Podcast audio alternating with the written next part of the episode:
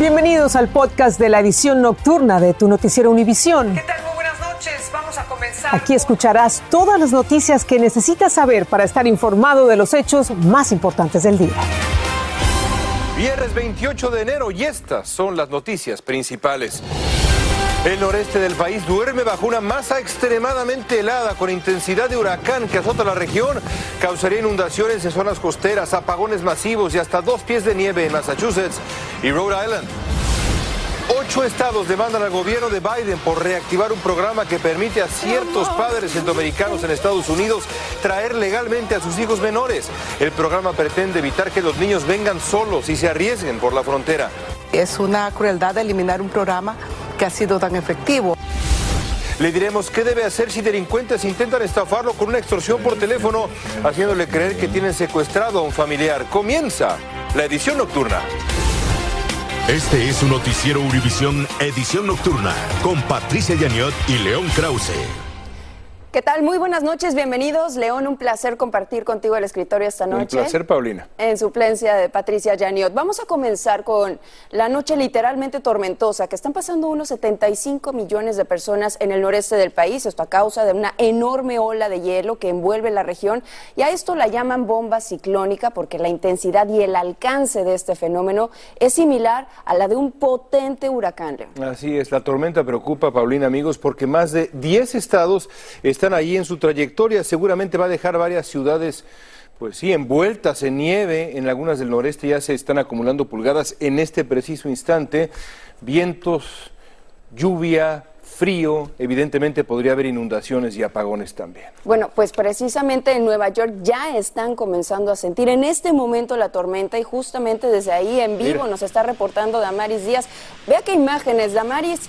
Cuéntanos cómo está el frío por allá. Buenas noches. Muy buenas noches. Bueno, aquí ya empezó a nevar y se siente mucho frío. Actualmente 30 grados aquí en la ciudad de Nueva York, pero por el viento se siente mucho más frío. Y bueno, como pueden ver, la nieve bonita y todo, la carretera, las calles todavía se ven limpiecita, pero este es solo el comienzo y eso va a cambiar muy pronto porque en las próximas horas vamos a estar esperando aquí unas 6 a 12 pulgadas en la gran ciudad de Nueva York. Y también el estado está esperando, eh, bueno, fuertes vientos, espera que Long Island vaya a recibir 16 pulgadas de nieve. Así que esta tormenta invernal, esta alerta está en vigor hasta mañana por la noche. La recomendación es que todos se queden en casa, que eviten salir porque las condiciones serán peligrosas tanto para los peatones como los conductores y las personas que tienen que trabajar en las calles, los repartidores de comida, por ejemplo. Así que vamos a estar aquí en Nueva York y continuamos con ustedes ahí en el estudio.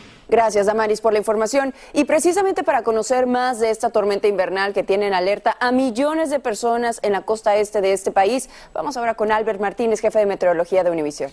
Albert, cuéntanos qué podemos esperar en, eh, en las próximas horas. Pues mucha nieve, como vemos en la imagen de atrás, mucho viento y también temperaturas muy bajas. Y es que con esta zona de baja presión, este ciclón bomba, vamos a ver ese tiempo invernal en todo el noreste. Para entender cómo funciona un ciclón, tenéis que pensar que es como el tubo de escape de la atmósfera. El aire asciende, se escapa por allí y eso favorece el desarrollo de nubes capaces, en este caso, de dejarnos mucha nieve en esa área. Por eso tenemos 70 millones de personas en alerta. Lo que más me preocupa, New Jersey, Long Island, Massachusetts, costa de Maine, allí la nieve va a ser muy abundante, pero el viento también va a soplar con mucha fuerza. Ya está nevando y va a seguir nevando durante toda la noche. Mañana nos levantaremos con nieve en Nueva York, en New Haven, en Providence y Boston. La nieve va a seguir hasta la tarde, incluso en la noche, medianoche del sábado al domingo, todavía veríamos algo de nieve, pero en Nueva York ya a partir de media tarde la nieve irá a menos. Fijaros, Filadelfia puede acumular 7 pulgadas de nieve. En Nueva York podría llegar a las 8 o 9 pulgadas, pero Boston, en la costa más oriental, podríamos llegar a las 17-18 pulgadas de nieve. Eso, acompañado de mucho viento, puede generar muchos problemas. Además, el viento puede romper tendido eléctrico y nos podemos quedar a oscuras. Ya lo ves todo a lo largo de la carretera 95. Un viento que llega a esas 40, 50 millas por hora, vientos típicos de una tormenta tropical. Y además, el frío será el protagonista el domingo, con mínimas tremendamente bajas en la Florida, 39 grados, pero en todo el país nos levantaremos el domingo 220 millones congelados. En Miami hace 11 años que no se sentía un frío como el que se va a sentir este fin de semana. Exacto, y eso puede favorecer que las iguanas se caigan de los árboles y tengamos lluvia de iguanas el domingo. Así que Así nada de tocarlas. Muy bien. Bienvenido, León. Vamos a verlo. Sí, con frío me, me dan la bienvenida. ¿Qué es esto? Así es esto en Miami. Bueno, Son amigos, cuídense mucho, por favor, en esta tormenta invernal. Y abrumadas con esta severa tormenta invernal en la costa este, las eh, compañías aéreas han cancelado miles de vuelos para mañana sábado, según el sitio de monitoreo Flight Aware. Se han cancelado más de 2.800 vuelos dentro, hacia o desde los Estados Unidos. Solo el aeropuerto Logan de Boston, que es un gran centro de operaciones para JetBlue y Delta, tiene 300 cancelaciones. Revisen sus reservaciones de vuelo e insisto, cuídense. Cambiemos de tema, le cuento que el estado de Texas está encabezando una demanda de ocho estados contra el gobierno de Joe Biden por reactivar un programa migratorio que permite la reunificación de familias centroamericanas. Y mediante ese programa, algunos padres centroamericanos que viven en Estados Unidos pero que sus hijos están en sus países de origen pueden traerlos legalmente y evitar que ingresen ilegalmente por la frontera. Danay Rivero nos explica cuál es el argumento de los demandantes. El programa de refugiados y libertad condicional para menores centroamericanos pudiera estar pendiendo de un hilo, luego de que un grupo de ocho fiscales estatales demandaran hoy al gobierno del presidente Joe Biden por el supuesto abuso de la iniciativa. Nora Sándigo, quien ha recibido a cientos de menores inmigrantes en su hogar por años, teme a que termine. Va a afectar muchísimo negativamente a los jóvenes que, y a los niños que pueden venir de, de estos países centroamericanos, que pudieran venir legalmente a reunificarse con sus familias que viven acá de hace muchos años y es una crueldad eliminar un programa que ha sido tan efectivo. El programa ampara a menores provenientes de El Salvador, Guatemala y Honduras que califican para el estatus de refugiado o para libertad condicional humanitaria. Están presentando esta denuncia eh, frente a la Corte diciendo que esta medida es ilegal, si no van a poder reunirse de sus hijos, con sus hijos de una manera legal, muchos van a querer traerlos por la frontera. En un comunicado, el fiscal de Texas, Ken Paxton, quien encabeza la acción legal, dijo, muchos estados se ven obligados a aceptar aún más extranjeros. Mis colegas fiscales generales y yo estamos demandando para detenerlo. Los estados de Arkansas, Alaska, Florida, Indiana, Missouri, Montana y Oklahoma acompañan a Texas en esta demanda. El programa fue iniciado por el expresidente Barack Obama, entonces detenido por el exmandatario Donald Trump y por último restablecido por el gobierno del presidente Joe Biden como una de sus promesas de campaña. Desde Miami, Florida, Danay Rivero, Univisión. En Pittsburgh, Pensilvania, un puente colapsó de manera dramática esta mañana, apenas horas antes de que llegara a esa zona el presidente Biden, que precisamente iba a promover su plan de inversiones en la infraestructura del país. Desde Washington, Pablo Gato nos tiene detalles de este desplome en el que afortunadamente nadie murió. A las 6 de la mañana el puente simplemente colapsó. Un autobús quedó colgando milagrosamente sin caer al vacío, igual que varios vehículos. El pánico cundió al escuchar el estruendo. Esta vecina describe así el enorme ruido que se produjo. Sonó como un motor a reacción, dijo este policía, que acompañó al presidente Biden hasta el puente. Paradójicamente, hoy tenían la agenda visitar Pittsburgh para promover su plan de infraestructura. Hay otros 43.000 puentes en mal estado en el país, declaró. Los rescatistas llegaron rápidamente a pesar del hielo y la nieve.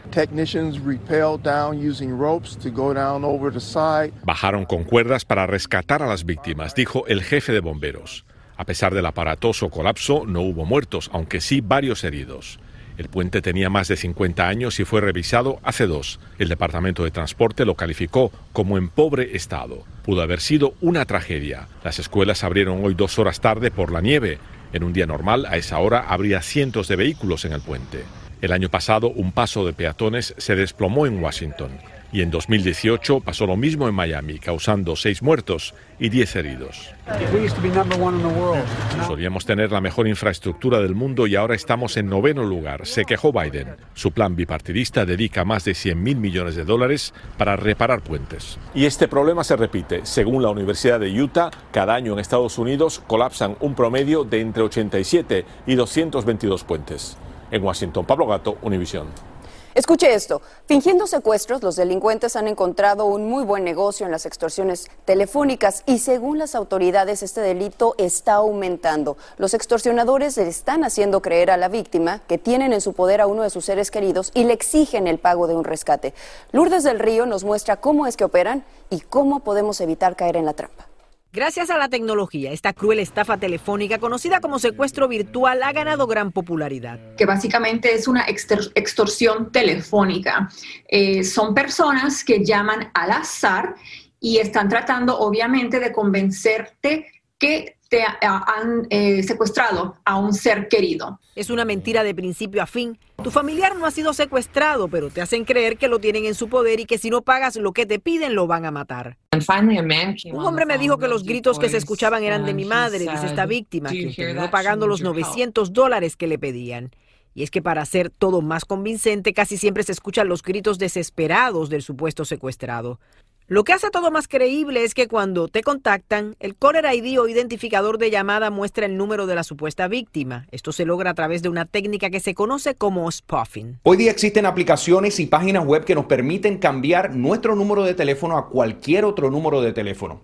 En principio es legal hacer esto, sin embargo, si es para cometer algún tipo de crimen, es ilegal. Los secuestros virtuales no son nuevos, pero han ido evolucionando con los años. Hace algunos años eran, eran llamadas que se originaban en México y eh, estaban pidiendo rescate a las personas este, hispanoparlantes. Las originaban delincuentes desde prisiones mexicanas, luego se fue extendiendo y ahora todos estamos expuestos. La mejor forma de no ser presa fácil es pedirle a quien lo llama toda la información que pueda. Ok, ¿cómo se llama mi ser querido? Y uno nunca dar el nombre ni llamar a esa persona por su nombre. Es, bueno, ¿cómo se llama mi ser querido? Descríbeme a la persona que tú dices tener eh, contigo. Mientras tiene a la persona en línea, trate de contactar a su ser querido desde otro teléfono.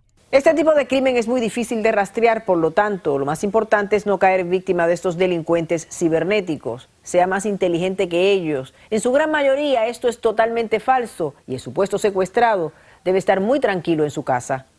En Miami, Florida, Lourdes del Río, Univisión. Gracias, Lourdes. Después de media hora de enfrentamiento, un grupo de policías mató a un hombre en una carretera interestatal en Nashville, Tennessee. Los agentes dispararon cuando Lanson Eastep sacó de uno de sus bolsillos un objeto que luego resultó ser un cilindro de metal. La autoridad local puso a los agentes en asignación administrativa mientras investigan los detalles de este tiroteo.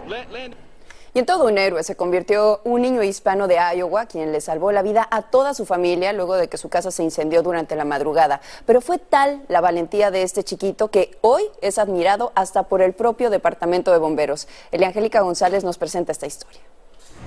Un fuerte olor que venía de la cocina fue lo que hizo que Juan saltara de su cama en plena madrugada. Murió como si alguien estaba cocinando palomitas y vino a mi cuarto y me dijo, levántense, levántense, ahí está la lumbre. No tardó en caer en cuenta de que no se trataba de palomitas de maíz, sino de un incendio que amenazaba con devorar su casa móvil. Por eso corrió a alertar a su familia. Todavía no se recupera del susto. I can't go to sleep. I can't stop thinking about it. It's just stuck in my head. Recuerda que la puerta del tráiler tomó tanta temperatura que él tuvo que consolar a sus dos hermanos mientras su madre y padrastro luchaban para escapar. Pensé en mis hijos primero y pensé que los tenía que sacar de ahí. Si no, no importaba a mí, a mi novio, los perros, nada, nomás a ellos. Los quería sacar.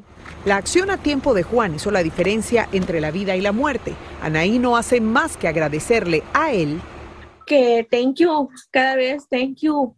Si no fuera por él, ninguno de nosotros no estamos aquí en este momento. Y adiós. Por este que se levantó, porque pensaba que estaba quemando palomitas. Y le doy gracias a Dios. Él estaba ahí con nosotros. En minutos vieron su casa convertida en cenizas. Lo perdieron todo, pero ganaron a un héroe que no tiene pena en asumirse como tal. Y como todo héroe, Juan también tiene un superpoder. Tell her what your superpower would be. Tell her what you just told me. What? Smelling. Looking up to a smell. En Miami, Florida, Angélica González, Univisión. Entre los náufragos de la embarcación que zozobró frente a las costas de la Florida esta semana había dos jóvenes colombianos. Uno de ellos es hasta ahora el único sobreviviente, pero ella, la joven mujer, sigue desaparecida y ya las autoridades han suspendido la búsqueda. En Bogotá, Colombia, Adriana Villamarín habló con los familiares de los náufragos. Los testimonios son muy dolorosos. Señor, tu rostro quiero ver. Como a veces los abrazos curan las penas y alivian el alma, incluso cuando solo queda rezar. Los compañeros y amigos de María Camila Montoya y de Juan Esteban, el único sobreviviente del naufragio, frente a las costas de la Florida, se abrazaron y oraron por toda una noche para pedirle al cielo que la muchacha aparezca. Camila, yo quiero que mi, nieto esté conmigo, por favor, ayúdenme. Norberto, primo de los jóvenes, asegura que ellos se fueron de vacaciones a Bahamas, que no tenían visa para entrar a Estados Unidos y que no saben en qué mal momento los chicos tomaron la decisión de visitar a su mamá en Houston, embarcándose a medianoche en una nave desconocida con gente extraña y temen que hayan sido víctimas de la trata de personas. No tenemos claro cómo fue la relación que tuvieron ellos allá con la gente que los iba a transportar, la verdad no sabemos. Otra de las súplicas que hacen familiares y amigos de los náufragos es a las autoridades de los Estados Unidos para que miren con benevolencia el caso de Juan Camilo. Que ya lo le den la libertad o que la inmigración ya pues ya lo, lo suelte, lo pueda ver, que pueda ver la mamá. Poco antes del amanecer, los jóvenes soltaron globos para suplicar por las almas de quienes no sobrevivieron al naufragio. Los familiares de estos muchachos le han pedido a la Cancillería de Colombia asistencia legal para Juan Esteban en los Estados Unidos y que les ayuden a repatriar el cuerpo de Camila en caso de que aparezca. En Bogotá, Colombia, Adriana Villamarín, Univision. Al regresar de la pausa, las autoridades de Guatemala detienen a miembros de una presunta red de tráfico de migrantes. Y Polonia está construyendo un muro en su frontera para bloquear la migración a su territorio. Volvemos. Estás escuchando el podcast de tu noticiero Univisión. Gracias por escuchar. Seguimos con las noticias, nos vamos ahora a Guatemala, ya que este viernes las autoridades de ese país realizaron una serie de allanamientos en los que se detuvo a miembros de una presunta red de tráfico de migrantes.